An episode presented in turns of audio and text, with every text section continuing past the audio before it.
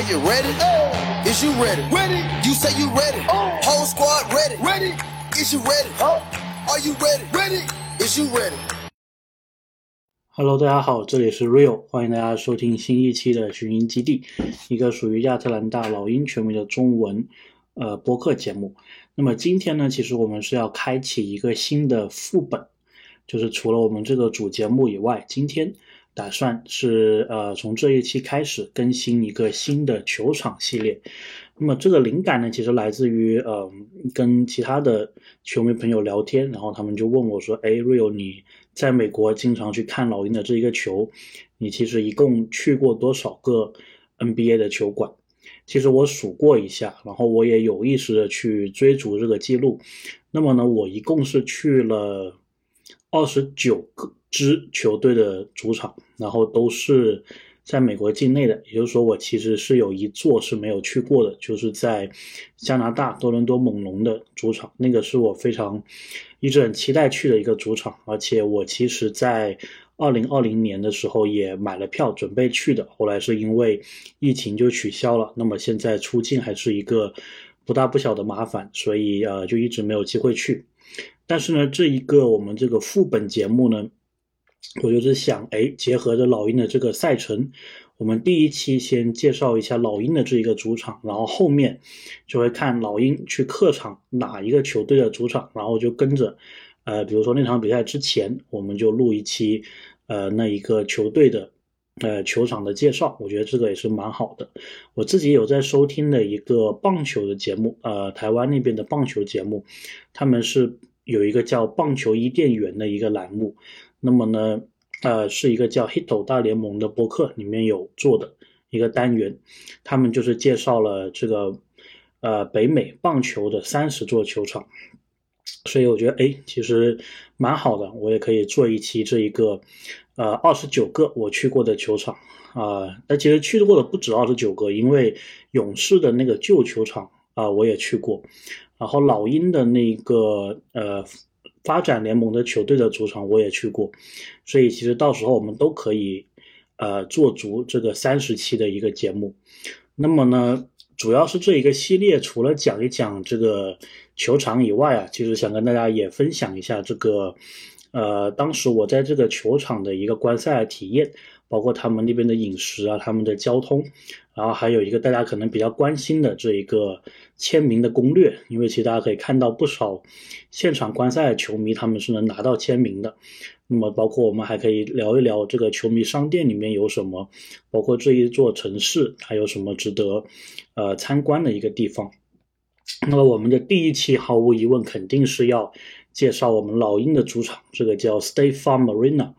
那么 State Farm 呢，它其实是一个赞助商的名字，是一个美国的保险公司的名字。呃，然后它的这个广告啊，其实也是呃经常能够看到，特别是如果你在美国看 NBA 节目的话，经常是有个非常标志性的。就是这个 like a good neighbor, State Farm is there，就像一个好邻居一样，State Farm 也一直在你身边。然后其实特雷杨也是这个 State Farm 的一个代言人，然后之前也拍过一些广告，大家可以上网去找一找。那么这个 State Farm Arena 呢，它其实之前呢是叫做 Phillips Arena，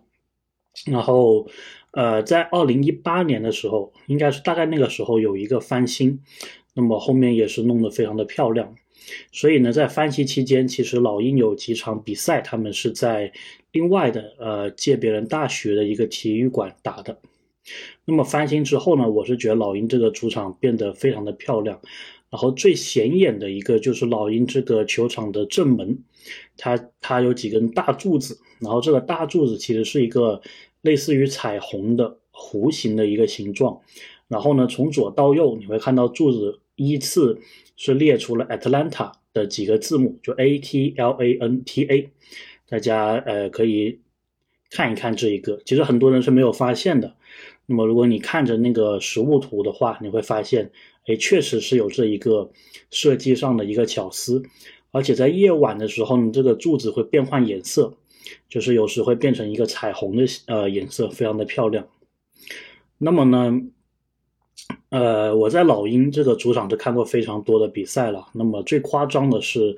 二一二二赛季，当时我是买了一个季票，所以这个主场的四十三场比赛，就是包括两场的那个季前赛的主场，还有四十一场常规赛，我都是看完了。而且呢，那一个赛季我们季后赛还有两场是打热火，然后都输掉了，那两场我也都在，所以一共是看了四十五场，就一一个赛季在那里看了四十五场比赛，然后这个体验是非常好的，因为我当时买的那个票还还挺不错的，所以呢，其实它大概就是呃离场边大概第五、第六排的样子，因为美国它的这个球场设计啊。它是有一个区域叫内场，内场我们一般叫 floor seat，就是跟球员打球是一个高度的，就是就是我们所谓的这个场边的座位。老鹰的这个场边座位应该是有三排还是五排，然后我是在这个三排五排之后的第二排，就是稍微架高一点的，所以其实也是非常不错的。而且这个位置呢，它还有配那个餐饮。那么之前大家如果有看那个。呃，我和米兰一起拍的那一个，呃，老鹰球馆的那个呃视频，大家可以大概看到里面的那个餐饮，然后呢，它是一个自助餐，然后啊，饮料什么都是随便你拿的，然后自助餐你也可以，呃，想来几轮就来几轮，然后我觉得老鹰这个餐饮是非常的不错的，我们之后会讲到很多其他的球球馆的一个餐饮，呃，我就先吐槽一下黄蜂的那个，我觉得就很一般了。但是，呃，老鹰的这一个确实是非常的顶级。然后，反正我每次去吧，因为我之前在专区也分享过我这个他们每天自助餐吃什么。然后我每次去都是有新的东西，而且呢，这一个区域有时你还能够碰到一些一些名人，呃，比如像我就在这个区域碰到过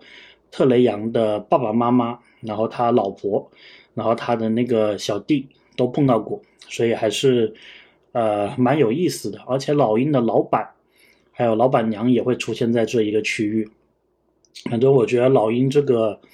会员餐啊，确实做的非常的好。因为其实亚特兰大是属于南方的一个城市，然后呢，他们是有米饭的，是会吃米饭作为主食的，所以他的那个餐饮就是基本上是呃兼具了不同的。地域特色，这个有肉啊，然后也有也有以米饭为主的，然后他们还有一个寿司寿司的一个区域，可以让你呃有些时候吧，有些场次可以让你免费的拿这个寿司。反正我是现在想起来，我觉得那个那感觉非常好。当然这个票就稍微贵一些了，如果机票换算下来的话，可能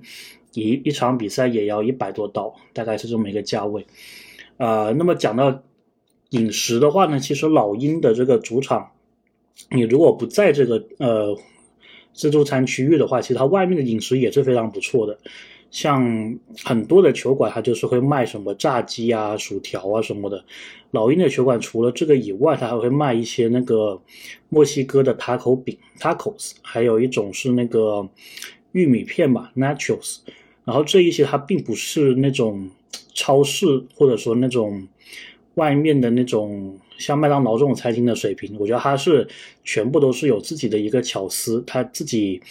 呃重新去设计过这个食物的。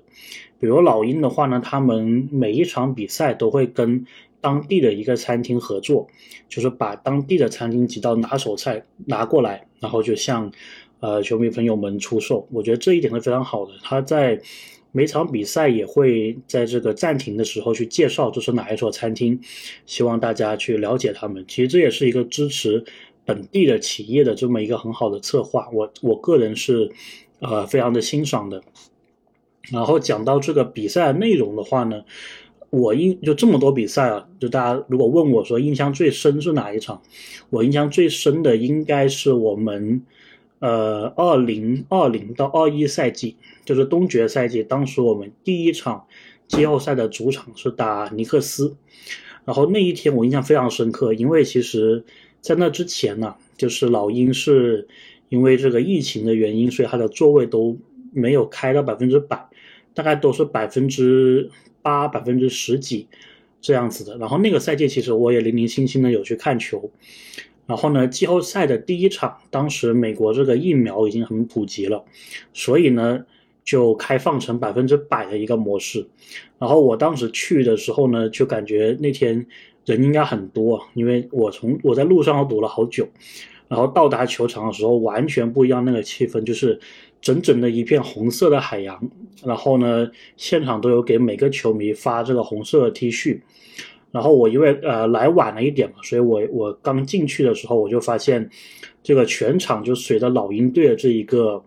进攻啊，就是在欢呼。然后当时老鹰也是有一段时间没有打进季后赛了，然后而且那一个赛季，可能刚开始大家都不觉得老鹰能够打进季后赛，所以我们一直是这个势头很好的情况下打进季后赛。然后亚特兰大球迷也是。真的是那场比赛给球队灌输了非常强大的能量，然后我们最后也是连续两个主场都赢了，那么是三比一的比分，呃，再去到纽约去打尼克斯，所以那一场比赛真的给我的印象是最深的，因为，确实这个老鹰的季后赛的这个氛围跟跟常规赛是差别很大的。我相信其他球队也是一样的一个感觉，但是对我来说就是非常特别的一点。那么老鹰呢，嗯，讲一讲大家这个比较关心的这个签名啊。那么老鹰的球馆它一般是会提前一个小时开放。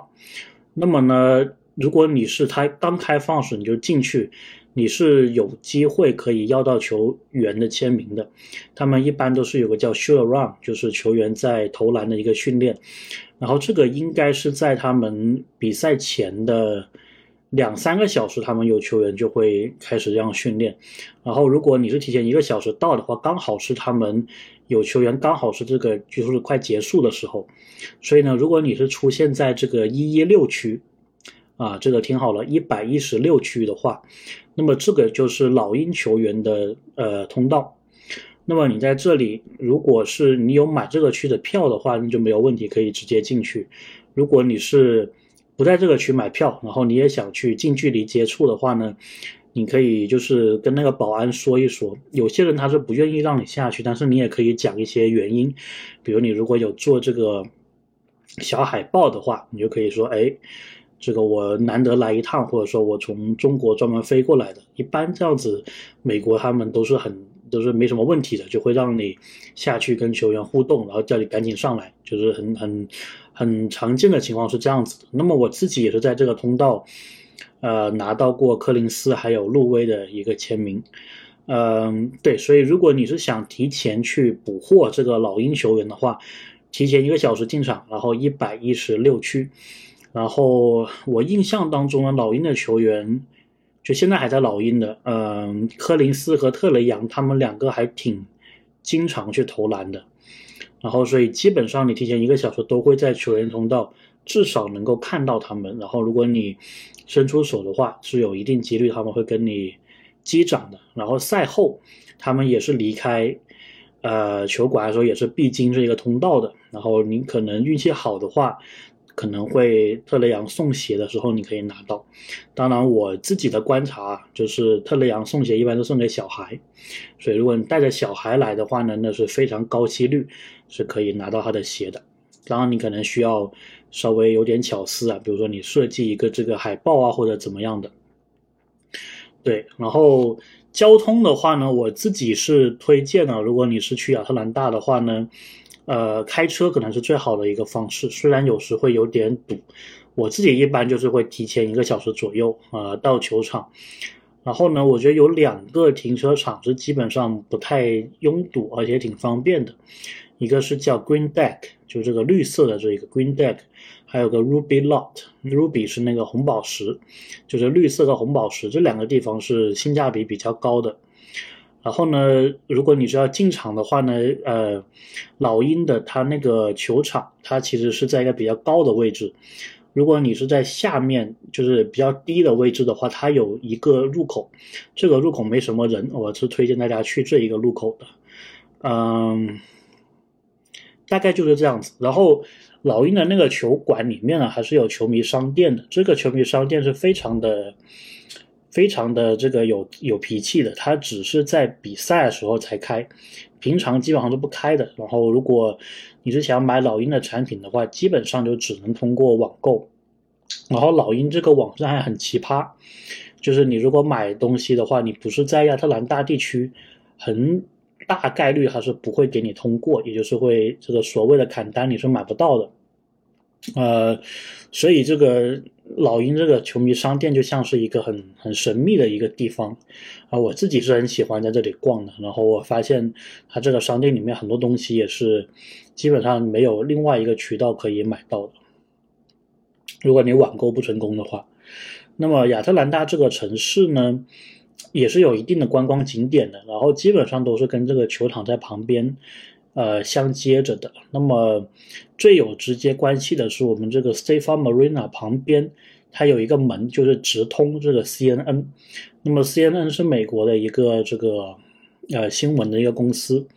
传媒公司。然后我们知道的这个 TNT，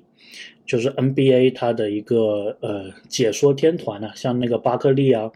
然后像这个奥尼尔啊，他们的那个组合就是在这个 TNT。解说 NBA 的，所以奥尼尔他是住在亚特兰大的，然后呢，他们解说这个全美直播的比赛的时候，就是在 CNN 这个地方，所以就是在老鹰的主场旁边，所以也是非常的有意思。然后大家如果有机会去看这个 CNN 的话呢，我觉得也是看点十足的。我自己是参加过一次他们的这个导览，就是他你可以看到他们的这个新闻是怎么制作的，你可以看到他们现场的这个。呃呃，这个主持人在录制节目，呃，现场的新闻的播报等等一系列的东西。然后他们那里，我印象中还是有一个非常呃高还是非常长的一个扶手电梯，据说是全世界排第二的。但具体前面是什么定语，我就不太记得了。那么除了这个以外呢，老鹰这边还有这个马丁路德金的纪念馆，然后还有一个 High Museum of Art，啊，是一个博物馆。然后呢，还有这个，